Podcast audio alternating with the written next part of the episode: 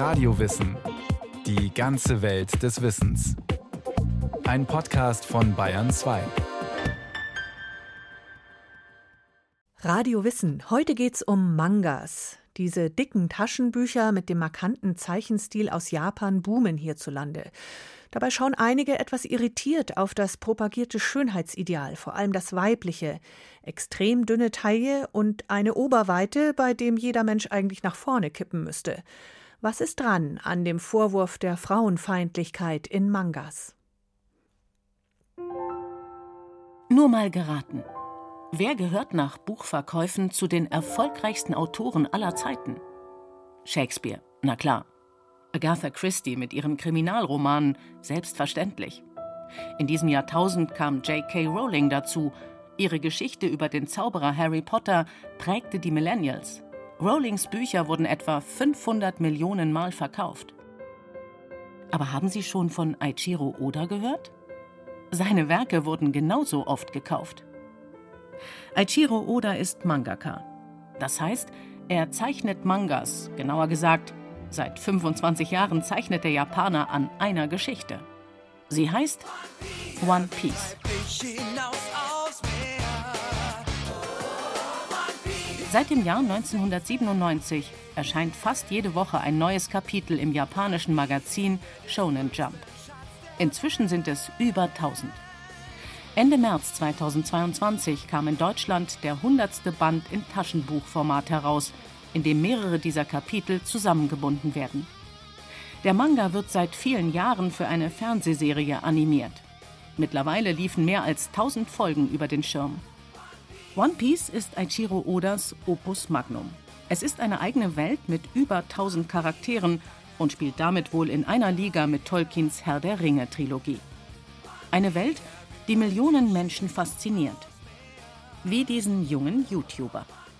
Hi, my name is Manu, and even though as someone so obsessed with Japanese culture that I packed my stuff and moved to Tokyo. Hi, ich heiße Manu und ich bin so besessen von Japan, dass ich meine Sachen gepackt habe und nach Tokio gezogen bin. Das ist Manu, ein 25-jähriger Ex-Münchner, der unter dem YouTube-Account O'Hara Videos über seine Lieblingsserie veröffentlicht. Er ist sogar extra nach Japan gezogen, um dort in Videos Mangas zu besprechen. Der Name O'Hara ist auch der Name einer Insel aus One Piece. Eine Insel der Wissenden, die für das vorherrschende Regime dieser Welt eine Gefahr darstellt und deshalb niedergebrannt wird. One Piece erzählt die Geschichte einer dunklen Welt, die vorwiegend aus Wasser und Millionen von Inseln besteht. Diese Welt wird von einer Weltregierung unterdrückt. Die einzigen, die sich dem entgegenstellen und frei leben können, sind Piraten. Der Protagonist der Geschichte ist ein junger Kapitän im Teenageralter namens Monkey D. Ruffy, der nur ein Ziel hat, nämlich den größten Schatz, das One Piece, zu finden und damit zum König der Piraten zu werden. 25 Jahre nach dem ersten Band weiß man noch immer nicht, was ist dieser Schatz und wo liegt er? Der YouTuber Manu ist jemand, der auf der Videoplattform Theorien dazu aufstellt. Sein erfolgreichstes Video ist dieses hier. Ein typisches Eiichiro Oda-Wortspiel. Soko heißt auch Grund. In anderen Worten bedeutet die andere Interpretation von Rogers letzten Worten, ich habe den Schatz dieser Welt auf dem Grund zurückgelassen. The best One Piece Theory you'll ever watch, I guess, hat er es genannt. Die beste One Piece Theorie, die du je sehen wirst. Über drei Millionen haben das Video gesehen. In Deutschland sind viele Kinder über sogenannte Animes an Mangas herangeführt worden, also über japanische Zeichentrick-Fernsehserien. Serien, die einen Manga als Vorlage haben. Sie haben dieselben Figuren, dasselbe typische Design mit seiner markanten Ästhetik und zeigen weitestgehend dieselbe Geschichte. Manu ist da eine Ausnahme. Er kam erst während seines Studiums mit Animes und Mangas in Berührung. Eine späte Liebe, sagt er.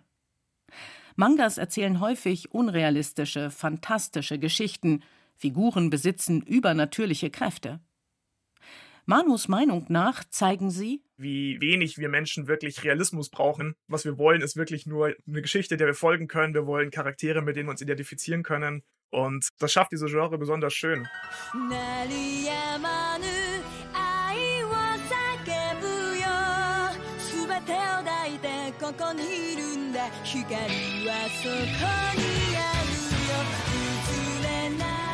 Mangas boomen in Deutschland. Im Jahr 2021 ist der Umsatz um 75 Prozent gestiegen. Das größte Wachstum im gesamten Belletristikmarkt. Der vielleicht wichtigste Grund dafür ist das immer größer werdende Streaming-Angebot im Internet. Netflix und Amazon Prime werben mit Anime-Serien. Anbieter wie Crunchyroll und Wakanim bieten diese ausschließlich an. Wer sich für diese Form der Kunst interessiert, findet sofort etwas im Netz dazu und wird so auch an Mangas in Taschenbuchform herangeführt. Von dieser Entwicklung profitieren auch die Verlage. Kai-Steffen Schwarz leitet die Manga-Sparte eines der größten mit Sitz in Hamburg. Ich bin jetzt seit 1998 im Verlag und damals war der Verlag noch relativ klein mit 40 Mitarbeitern und dann sind sozusagen um die Jahrtausendwende herum Dragon Ball beim Manga und Harry Potter beim Kinder- und Jugendbuch mehr oder weniger gleichzeitig explodiert. Inzwischen sind wir rund 200 Mitarbeiter und der Umsatzanteil Manga schwankt je nach Jahr so ein bisschen, aber kann so 15 bis 20 Prozent ausmachen von unserem Business. Der Verlag, bei dem Kai Steffen Schwarz arbeitet, verlegt die schon angesprochene Piratengeschichte One Piece, aber auch den mit bisher 8 Millionen verkauften Exemplaren in Deutschland erfolgreichsten Manga Dragon Ball und die Reihe über den Ninja Naruto. Alles Longseller, die seit Jahrzehnten stark nachgefragt werden und auch neue Fans gewinnen. Die Annahme ist schon, dass sehr, sehr viele jüngere Leserinnen und Leser dazugekommen sind. Also wir kriegen das teilweise mit, dass uns Schulen kontaktieren und sagen hier, Lehrer vierte, fünfte Klasse, sagen hier, die fahren alle auf Naruto ab. Habt ihr da irgendwelches Lehrmaterial zur Verfügung? Also das sind so Fragen, die wir uns sonst nicht gestellt haben früher. Was macht das Medium aus? Wer schon mal mit einem Manga in Berührung gekommen ist, weiß, dass man ihn nicht von links nach rechts, sondern umgekehrt, von rechts nach links liest. Wie im westlichen Comic gibt es Sprechblasen. Da hören die großen Gemeinsamkeiten aber schon auf. Der westliche Comic ist typischerweise ein breites, dünnes Hardcover-Buch. Der japanische Manga ein kompaktes, dickes Taschenbuch. Und Mangas bauen aufeinander auf. Bei Lucky Luke hat man Geschichte beginnt und am Ende reitet er in den Sonnenuntergang. Bei Asterix ist es dann das Lagerfeuer und die nächste Geschichte beginnt sozusagen quasi wieder bei Null. Und dieses Zurückstellen auf Los, sage ich mal, das findet im Manga in der Regel eben nicht statt. Was im vierten Band einmal aufkommt, kann Jahre später in Band 67 noch einmal relevant werden. Ein Meister in dieser Disziplin ist der Mangaka Eiichiro Oda, der Schöpfer von One Piece. Ein Paradebeispiel für einen sogenannten Shonen-Manga, also eine Geschichte, die für heranwachsende Männer geschrieben ist. Es wird viel gekämpft, Frauen haben häufig eine nachgeordnete Rolle. Der junge Held rettet die Frau. Dieses Genre hat in den vergangenen Jahren die erfolgreichsten Manga-Titel in Deutschland und auf der ganzen Welt hervorgebracht.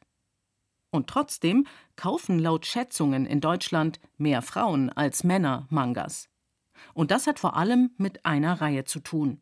Und zwar mit Sailor Moon. Sag das Zauberwort und du hast die Macht. Halt den Mondstein fest und spür die Kraft. Du kannst es tun. Aus Sailor Moon. Sailor Moon ist eine Serie aus den 90ern, in der ganz gewöhnliche Mädchen magische Kräfte erhalten, um nach der Schule gegen das Königreich des Dunklen zu kämpfen.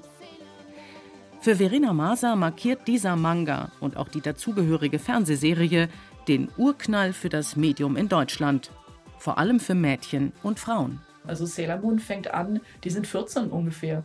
Und das waren natürlich auch genau die Mädchen, die das lesen wollten. Weil es halt auch für ein weibliches Publikum gedacht ist, so mit Liebesstories und so weiter. Das hatten wir im Comic-Bereich da vorher nicht. Es gab vielleicht Wendy-Comics, aber Wendy hat jetzt keine Liebesstories. Da gibt es Pferde und dann hast du halt eine Kurzgeschichte mit Mädchen, die auf Pferden reiten. Verena Masa übersetzt japanische Mangas ins Deutsche. Die promovierte Japanologin erklärt, wie stark Mädchen mit Sailor Moon Kriegerinnen aus der Serie sympathisierten und sich auch identifizierten. 200 Folgen a 25 Minuten umfasst die Fernsehserie, der sogenannte Anime.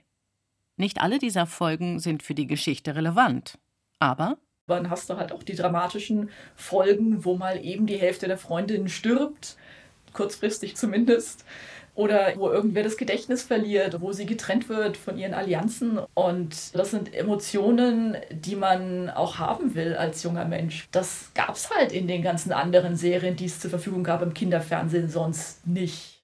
Oft heißt es, in Japan würden nur Männer Mangas zeichnen. Ein Trugschluss, sagt Verena Masa.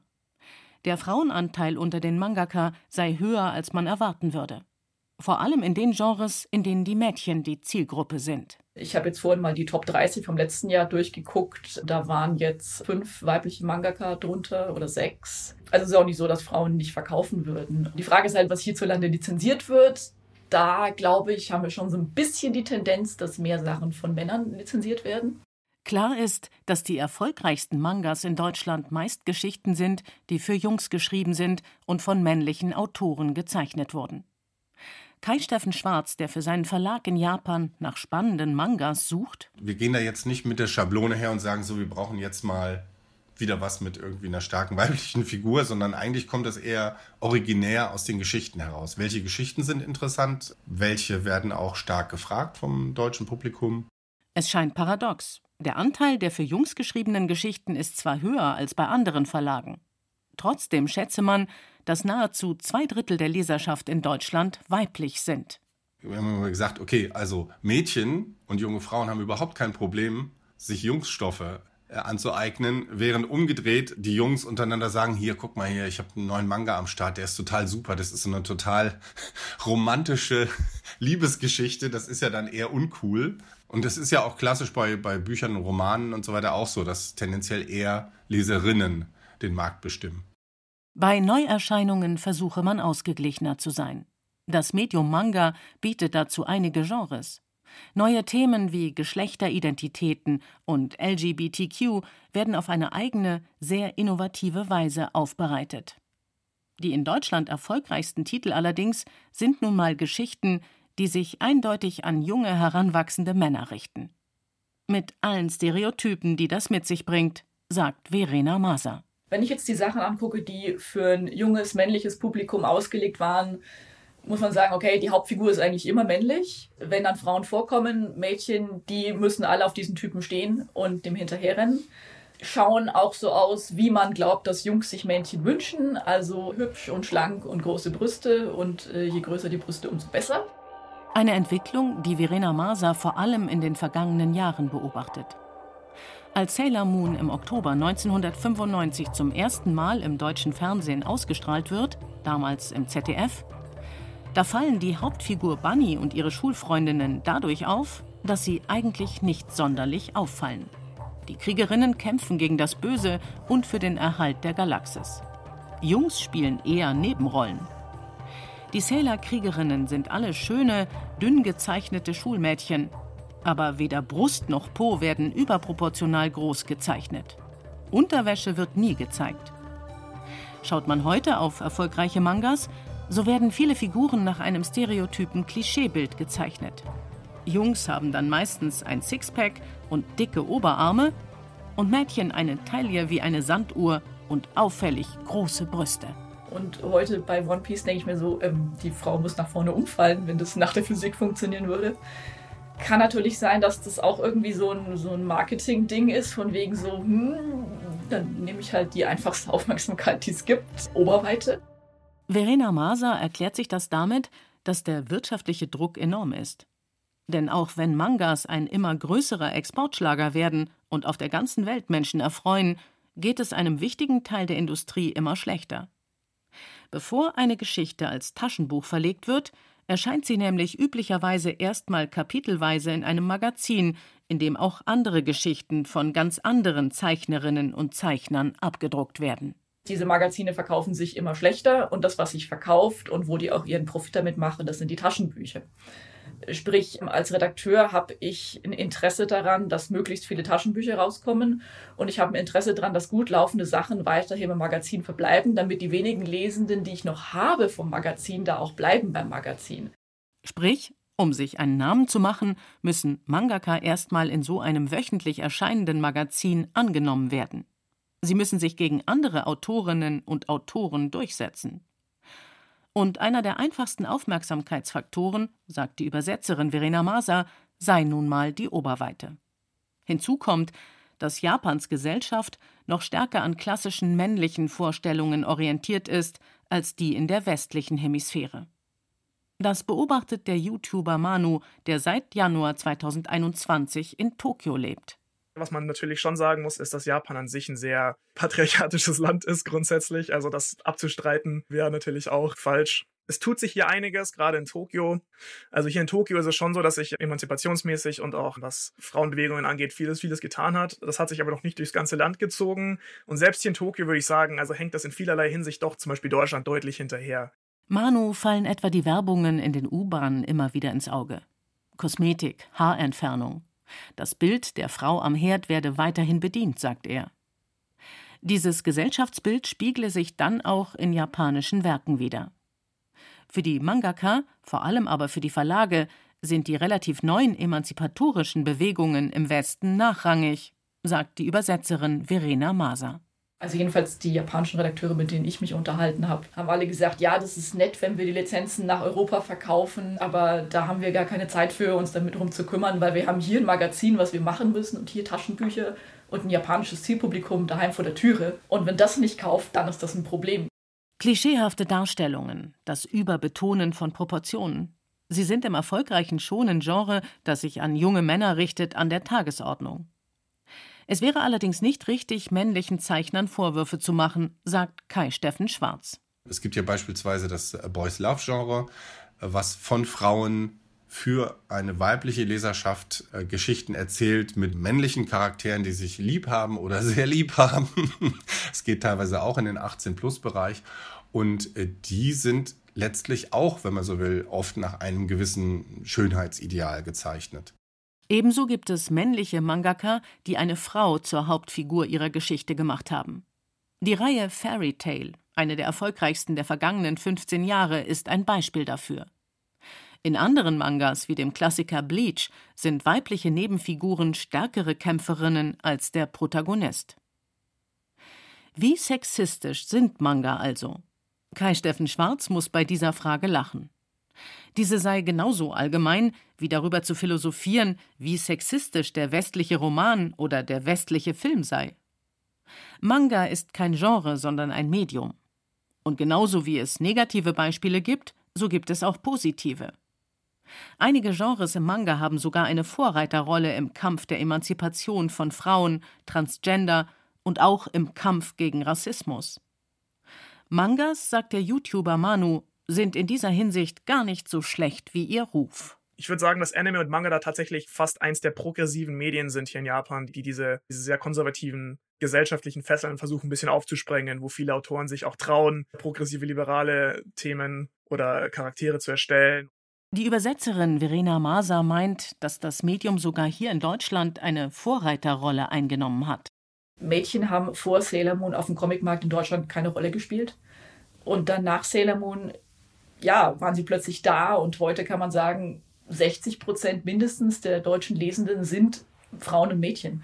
Und sie sind auch extrem präsent, zum Beispiel auf Messen, auf Conventions. Sie cosplayen, also verkleiden sich als ihre Lieblingsfiguren. Die deutschen Zeichnenden von Manga und Manga-ähnlichen Produkten sind größtenteils junge Frauen. Insofern, Manga hat schon was Emanzipatorisches und hat da neue Schichten erschlossen und neue Möglichkeiten aufgezeigt.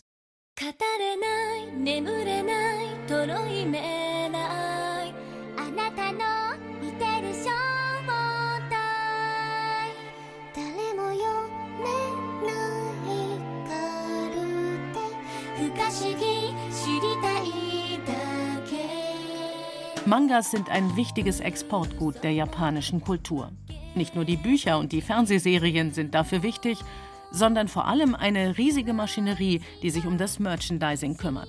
Spielfiguren, Schlüsselanhänger, Verkleidung, T-Shirts und vieles, vieles mehr. Menschen aus dem Westen haben durch die Geschichten und alles, was daran hängt, ein Bild von Japan. Ein Bild, das allerdings oft wenig mit der Realität im Land zu tun hat. Mangas präsentieren häufig ein sehr fantastisches, romantisches Japan. Und gerade deswegen tragen sie dazu bei, dass Leute hier im Westen japanisch essen gehen, in Japan Urlaub machen wollen oder sogar dorthin ziehen, wie der YouTuber Manu. Die Ästhetik von Mangas entwickelt einen Sog. Aus Manus Sicht sind es dann manchmal nur kleine Unterschiede zur bekannten westlichen Kultur, die aber sehr tief empfunden werden können. Was Charaktere angeht, was, was Literaturthemen angeht, sind oft ein bisschen tiefer oder brutaler oder trauriger als im Westen. Es fühlt sich alles ein bisschen anders an. Und ich glaube, das gibt dem Ganzen auch seinen Charme. Das gleiche gilt zum Beispiel für die Musik. Ich habe vor kurzem ein sehr interessantes Video gesehen von einem Musikanalysten, der gezeigt hat, dass die japanische Oktave anders ist als die westliche, weswegen ja die Musik auch zum westlichen Ohr sich etwas melancholisch anhört. Es sind so lauter so kleine Details. Man kann sich super damit identifizieren, aber egal, ob es jetzt eine Fantasiewelt ist oder eine echte Welt, es gibt einem viele neue Inputs und eine neue Sichtweise auch auf viele Dinge und ich glaube, das ist was, was einem äh, auch ja, eine sehr wertvolle neue Perspektive bieten kann.